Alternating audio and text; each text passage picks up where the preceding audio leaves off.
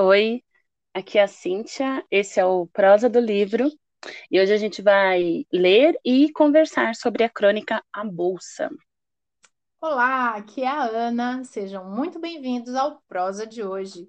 E hoje nós vamos falar de Carlos Drummond de Andrade, um incrível é, cronista, contista, um poeta fabuloso, que é uma das grandes influências da poesia no século XX. Ele é um, um autor da segunda geração do modernismo, maravilhoso, não é? É isso aí. Esse conto que nós vamos ler, gente, A Bolsa, ele foi publicado inicialmente no livro A Bolsa e a Vida, em 1982, um pouquinho depois da morte do Drummond, que foi em 1987. Porém, essas crônicas foram escritas na década de 50 a 60, tá? No caso da Bolsa, em 1959. Muito bem. Então, vamos à leitura. Espero que vocês gostem muito. A Bolsa e Isso. A Bolsa e a Vida, Carlos Drummond de Andrade. 1. Um, o achado. Jamais em minha vida achei na rua ou em qualquer parte do globo um objeto qualquer. Há pessoas que acham carteiras, joias, promissórias, animais de luxos, e sei de um polonês que achou um piano na praia do Leblon, inspirando o conto célebre de Aníbal Machado. Mas este escriba, nada, nem um botão. Por isso, grande foi a minha emoção ao deparar no assento do coletivo com uma bolsa preta de senhora.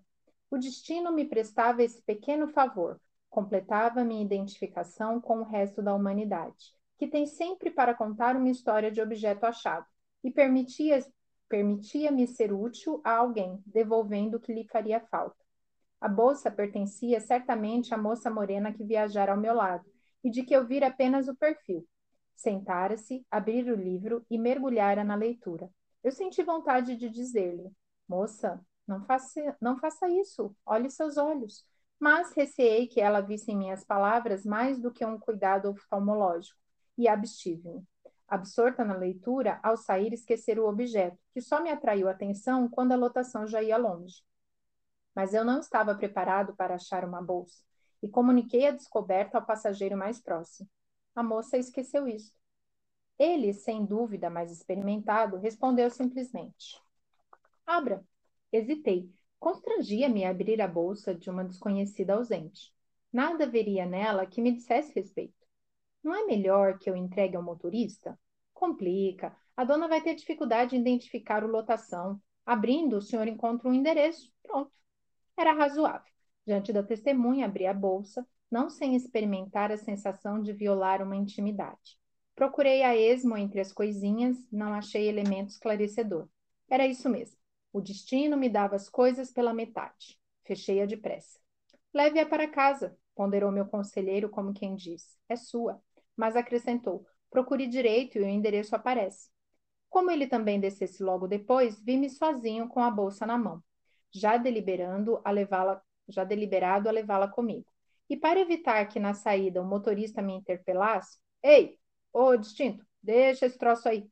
Achei prudente envolvê-la no jornal que eu portava já percebe o leitor que, a essa altura, minha situação moral era pouco sólida, pois eu procurava esconder do motorista um objeto que não me pertencia, sob o fundamento de que pretendia restituí-lo à dona, como se eu conhecesse essa proprietária mais do que ele, motorista, que podia muito bem conhecê-la de vista, e como se eu duvidasse dele, que com igual razão podia desconfiar de mim, passageiro, quando mais fácil seria explicar-lhe ou não seria que eu duvidava, não dos motoristas em geral ou dele em particular, mas sim da eficácia do sistema de entrega de objetos perdidos em coletivos.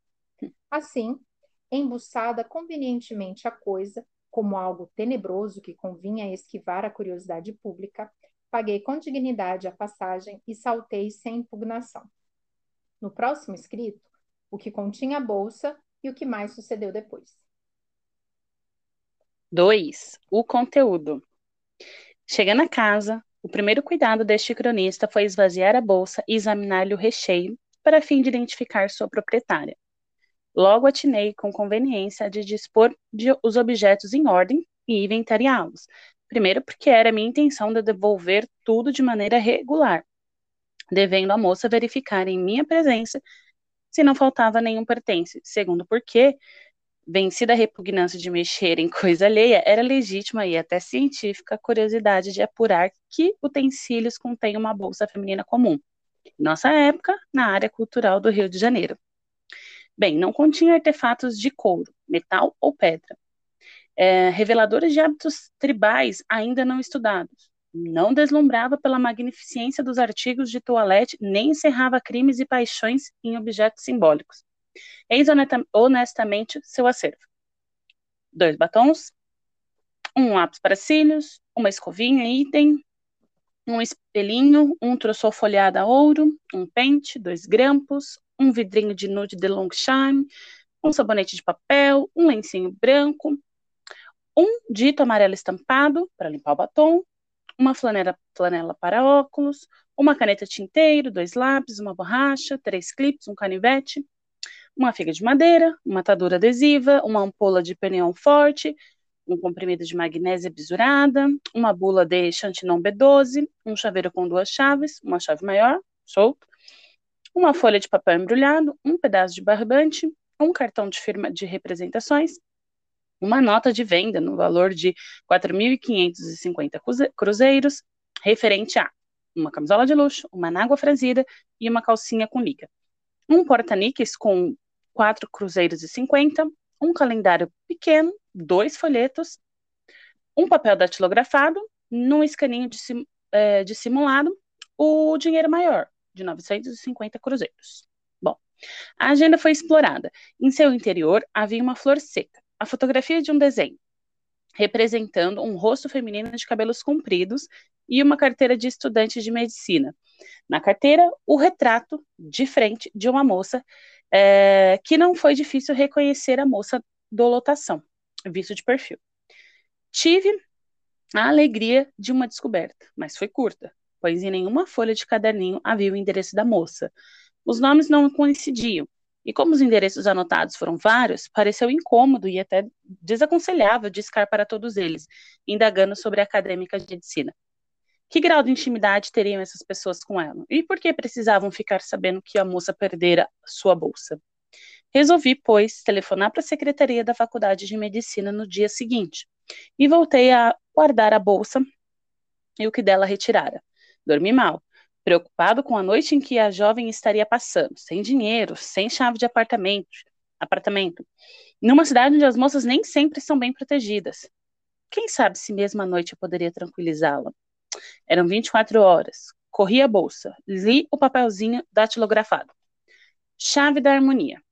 Desejo harmonia, amor, verdade e verdade e justiça a todos os meus irmãos de círculo da comunhão do pensamento. Estou satisfeita e em paz com o universo inteiro e desejo que todos os seres realizem suas aspirações mais íntimas. Tais sentimentos me penetram e conciliei o sono. O resto a seguir. 3. A busca. Às nove da manhã, pelo telefone, comuniquei-me com a secretaria da Faculdade de Medicina. Expus o objeto da consulta, de maneira a não deixar dúvidas. Procurava o endereço da senhorita Andréia de Borgia, era o nome da carteira, para restituir-lhe uma bolsa. Não para isso, assim, assim. O homem ouviu-me atenciosamente e depois. Ah, moço, só o senhor tocando outra vez depois das onze. Eu sou faxineiro. Mais por pressentimento do que a base de fatos, comecei a perceber que não seria fácil desfazer-me daquele objeto. A razão dizia que dentro de duas horas o endereço de Andréia estaria em meu poder. Uma voz obscura me sussurrou. Duvido. Às 11h15, uma funcionária gentil tomou conhecimento do caso, certificou-se de minha honorabilidade e prometeu tocar logo que colhesse a informação. E efetivamente o fez, instantes depois. O senhor deve estar equivocado, não temos aluna chamada Andréia de Boge. Talvez esteja com a matrícula trancada e não conste no fichário. Não, senhor. Mas está na carteira, número 215. 215 é um rapaz. Agradeci e fui à agenda. Para meu desapontamento, a maioria dos nomes anotados não dispunha de telefone ou eram casas comerciais que não queriam conversa. Os dois ou três telefonáveis não estavam em casa ou não conheciam nenhuma Andréia. e, julgando-se vítima de trote, ia proferir uma dessas expressões comuns na Câmara dos Vereadores. Mas desliguei. Outro conhecia André, o André Meirelles, da Sursan, que perdeu uma pasta com ações da Brama ao portador e quase fica maluco. Eu tinha achado? É?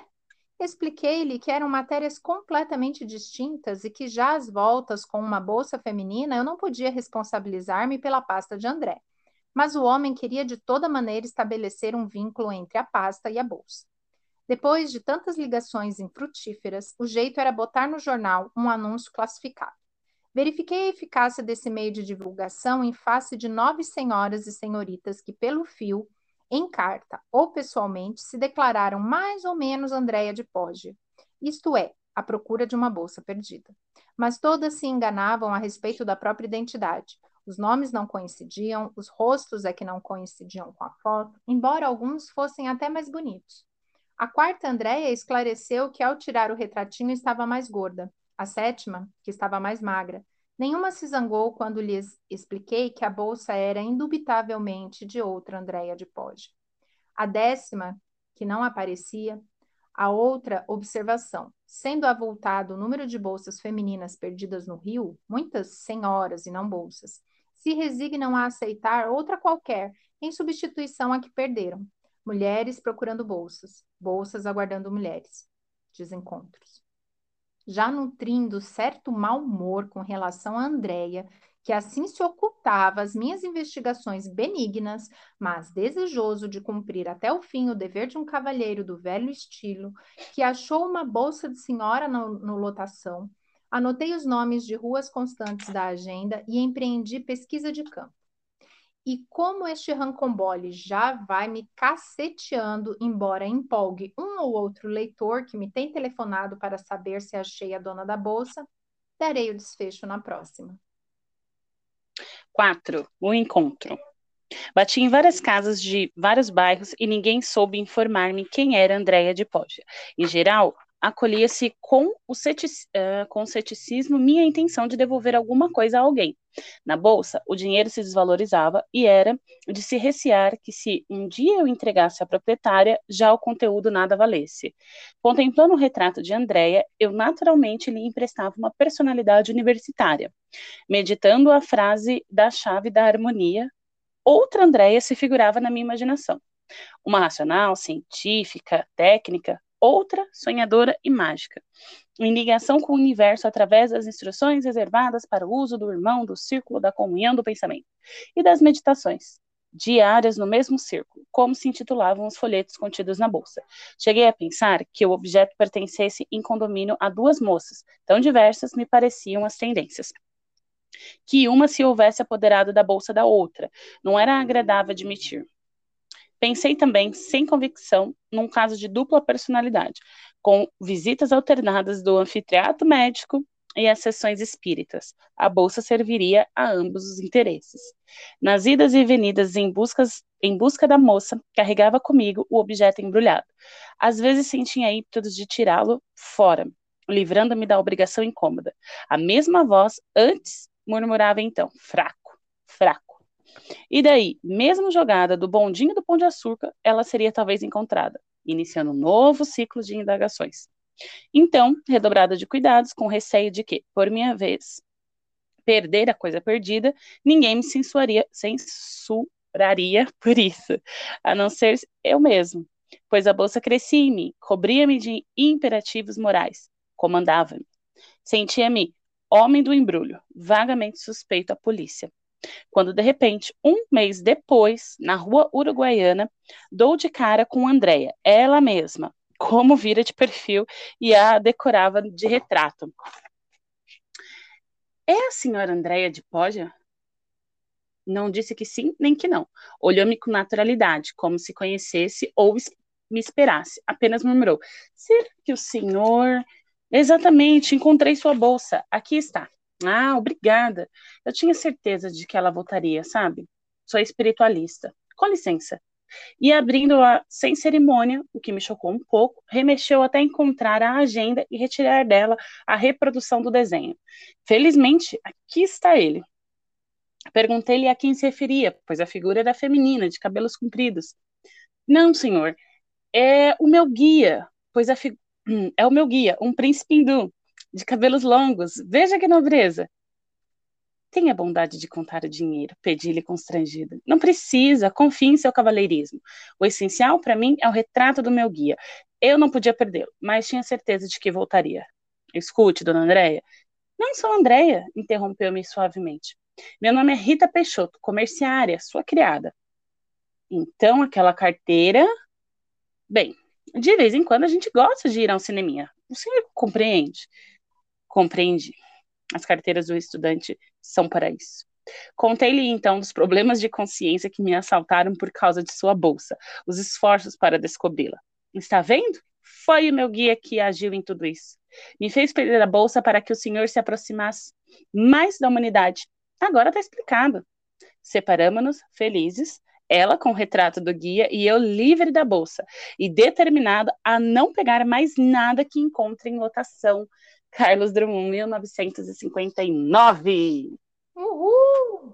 Yeah! E aí? Então, o que, que, que vocês acharam dessa crônica que nós escolhemos para vocês? O que, que vocês tiraram disso? O que, que, que, que você achou legal aí, Si? Olha, eu não sei, eu já perdi a conta de quantas vezes nós lemos essa crônica, não vamos entrar em detalhes. Porém, é, a crônica cada vez mais cresce para mim. Eu gosto, às vezes, de detalhes diferentes em cada leitura. Gosto da narrativa do Drummond, gosto da expectativa que ele cria na gente, sabe? De falar. É porque ele não entrega tudo, né? Ele vai caminhando, levando esse personagem e, meio estranho. Imagina-se quem viu na época que saía uma por semana esses quatro episódios, já pensou? Tinha que esperar para saber. O pessoal foi acompanhando, né, a história da bolsa. Deve ter sido sim, uma novela. Sim, sim.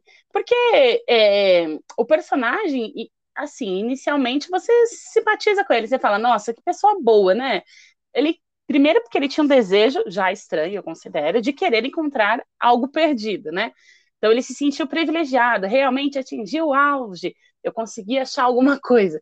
Só que quando ele acha essa coisa, é, ela se torna objeto de dor de cabeça, porque a expectativa foi tão alta e ele nem sabia que ia dar um trabalhão para conseguir encontrar essa pessoa.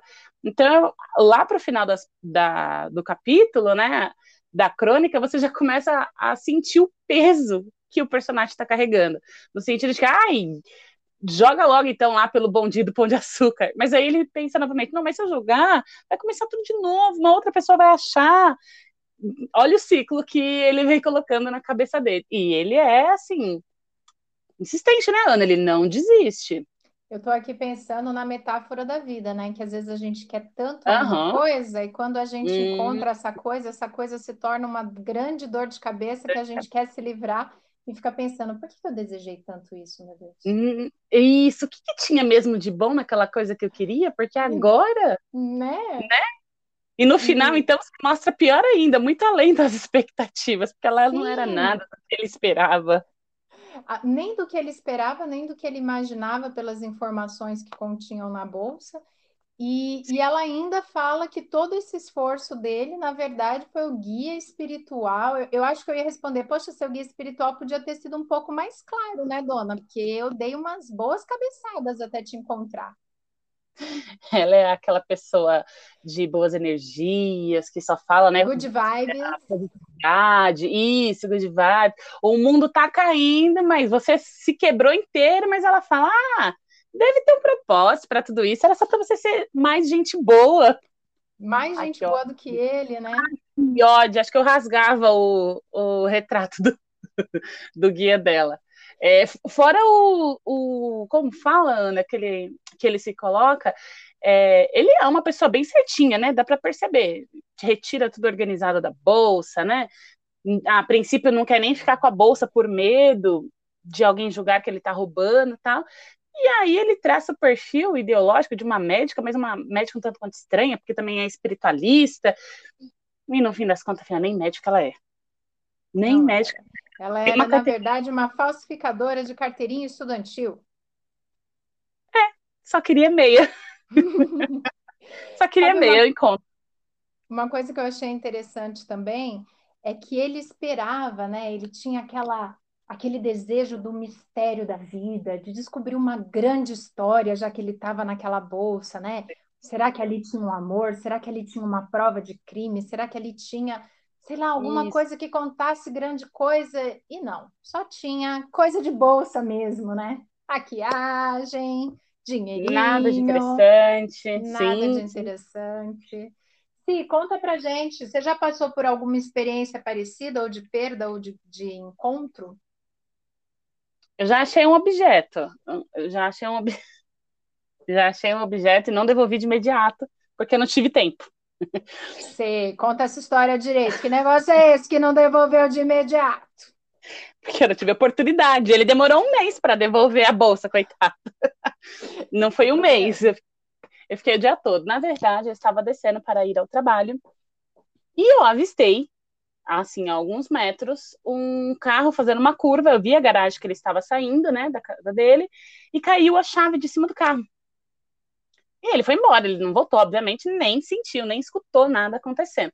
Quando eu cheguei definitivamente próximo à chave, eu guardei-a no bolso e falei: bom, na volta do trabalho, eu entro na casa, entro na casa, olha que absurdo, eu bato na eu casa. Eu só tô pensando nos seus desejos, os seus desejos não. internos sendo revelados. Não.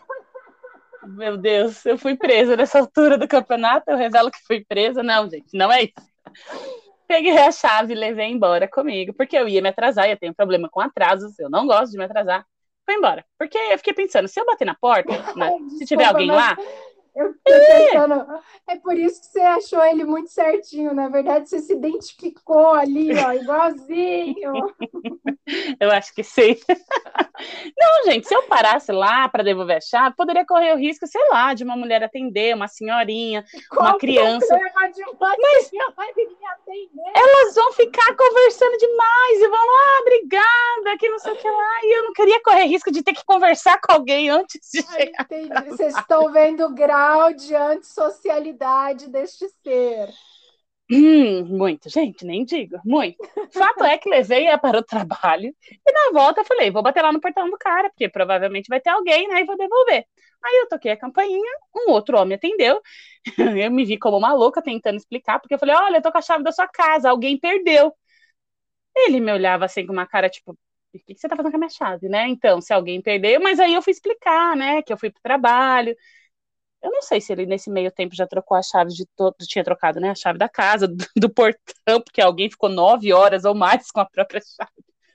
Mas enfim, devolvi, ele não entendeu absolutamente nada, me olhou com uma cara muito estranha e eu saí sem saber, mas será que eu fiz a coisa certa? Não fiz Você a coisa certa? Fato é que eu devolvi.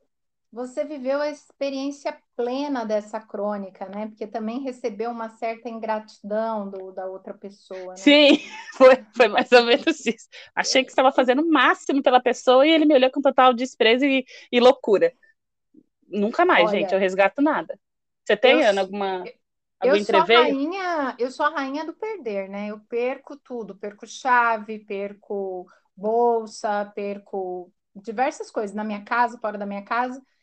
E eu vou contar para vocês uma experiência. É, às vezes eu perco em casa também, fico dias desaparecido. Eu brinco que tem um gnomo aqui que ele pega as coisas para provocar, e daí quando ele perde a graça, aparece. Porque do nada também as coisas aparecem. Eu, Nossa, mas eu uhum. procurei mil Retorno. vezes e do nada tá ali na minha frente. Mas eu vou contar para vocês uma experiência muito legal que eu tive, que foi a seguinte: eu fui ao banco e, como sempre, né, levo um livrinho comigo para me fazer companhia. E daí, quando eu fui uhum. chamada, eu coloquei o livrinho do lado da mesa, conversei com a atendente, resolvemos a situação, peguei minha bolsa contente e fui embora. Depois, cadê o livro? Eu não achava o meu livro. E o mais interessante é que eu liguei no banco, eu fui no banco, eu fui em todos os lugares que eu passei, porque, gente, eram os irmãos Karamazov, o livro é caro, eu tinha que achar. Mas eu não encontrei. Não encontrei o livro, não teve jeito. O livro estava lá intacto, não tinha nome, não tinha endereço. Eu pensei, nunca vou Ah, achar. eu ia perguntar isso. Mas a esperança é sempre a última que morre, e eu fiquei aguardando, né? Eu tinha dó, quando eu ia comprar o livro de novo, me doía o coração, gente, é sério, não era só pelo valor que é caro, mas também porque eu ficava pensando, eu quero o meu, eu quero aquele, porque eu já tinha começado a ler, eu queria as anotações que eu tinha no meu livro, era uma coisa muito importante. Enfim, Passaram-se dois anos, dois anos, quando num belo dia eu recebi uma ligação, bem quando eu já tinha decidido que eu ia desistir da parte 2 do livro, porque o livro é em dois tomos e a parte que me ficou não ia me servir de nada, já que era eu ia ter que ter né, metade do livro perdido, não ia ler só a segunda parte. Pensei, vou fazer aqui um artesanato tal. Acho que é, o livro ficou tão apavorado que ele ia ser rasgado que ele chamou a outra parte, porque Fato Faz é sentido. que me ligaram. Fato é que me ligaram e falaram: Oi, nós encontramos, estamos com um livro seu aqui, né? Aqui é do banco tal, não sei o quê. Eu falei, nossa, gente, meu coração disparou. Foi uma alegria tão grande. E, e é verdade, foi mesmo. E daí ele chegou e falou, e eu perguntei, né? Nossa, mas como que vocês encontraram? Como que vocês souberam que era meu, né? Ele falou assim, não, então, a agência entrou numa reforma e ele estava entre duas mesas. Eu acho que o bendito caiu, por isso que eu também não vi foi embora, enfim. Ele estava lá e eles folhearam acharam o papelzinho da senha de quando você é chamado no banco, estava lá dentro. E por aquele, como eu tinha acessado com o cartão, eles conseguiram acesso da minha conta, meu número de telefone, me ligou. O bebê voltou para casa, está aqui até hoje na minha estante, entendeu? Li o livro, amei, é um dos meus livros preferidos e ainda tem toda essa história por trás de perdido e achado. E eu vou contar que eu fiquei muito feliz. E desde então eu coloco até telefone no, nos livros para facilitar a vida de quem encontrar. Do, de, dos heróis que encontram as coisas. E que ligam amorosamente para a pessoa e dá essa grande notícia. Eu encontrei. O seu, li... oh, o seu livro, Ana, é literalmente o livro Viajante. Ele ficou dois anos fora, aprontando, não sei o quê, e a outra parte aqui desesperada, falando: cadê meu companheiro? Ai, gente, essa, essa crônica é muito boa, ela é muito. É, você consegue se identificar tanto com o personagem, com é, perder objetos, né? Até mesmo com a moça que é uma pessoa comum. Às vezes a gente fica imaginando, sei lá, observa situações e imagina algo com tanta grandiosidade, mas não tem tudo isso, é uma coisa simples. E, e é legal as coisas serem simples também, né? Não precisa ter ser tão mirabolante, ser, enfim. É, eu gosto, eu adorei, na verdade, essa crônica. Eu acho que eu vou ler mais crônicas dele, inclusive. Então, um, um gênio literário, ele transforma isso, né? Ele faz uma é, situação é, totalmente banal, do cotidiano, algo comum, em uma história uhum. em que você encontra ironia, crítica à inflação, crítica Sim. a diversas situaçõezinhas e ao mesmo tempo muito engraçado, que mostra uma característica típica do, do, do Drummond, que é o pessimismo, né? Porque tinha aquela vozinha que falava: duvido que você vai se livrar disso. Ou seu fraco. se livrar, seu fraquinho. então, assim, eu acho genial, acho maravilhoso. E quero convidar você que está ouvindo a gente aqui do Prosa a compartilhar este, este não é post, como é que chama, Jesus? Esse podcast, podcast, compartilha, divide com seus amigos e pergunta, gente. E aí, você já viveu uma situação assim? Você já encontrou? O que você encontrou? Conta pra gente, escreve nos comentários lá do Insta ou do YouTube, se você está assistindo a gente pelo YouTube. Escreve aí o que você já encontrou, que história maluca você tem com encontrar ou perder. Eu tenho ou certeza perder. que todo mundo tem uma história sobre isso. É isso aí, vamos fazer os causos nossos. É, as nossas crônicas. Os, os, desencontros, as perdas e encontros. Já pensou se alguém perdeu e o outro encontrou, e quando se encontraram, dali surgiu uma grande história de amor? Olha que fantástico. Olha a romancista isso? da Ana batendo já, gente. Olha isso, ó, Ai, lá do romancista coração, dela gritando. ah, eu Mas... gostei muito. Então é isso, né? Mas você quer é acrescentar isso. alguma coisa? Não, é isso. Agradecer as pessoas que estão ouvindo, que estão curtindo a nossa é, página no Instagram, que tem bastante gente nova chegando. A gente só tem a agradecer. Chegamos ao quarto episódio, gente. Uma vitória isso. Gente, yeah. propagandeia a gente, ajuda o nosso canal a crescer, dá, dá opinião, fala o que, que vocês querem ouvir. A gente quer fazer isso, por amor isso, à literatura e a gente quer compartilhar. Vem com a gente. Vem que é isso aí. você vai se dar bem. Confia em mim. Domingo tem mais. É isso aí. Beijo. Beijo. Tchau.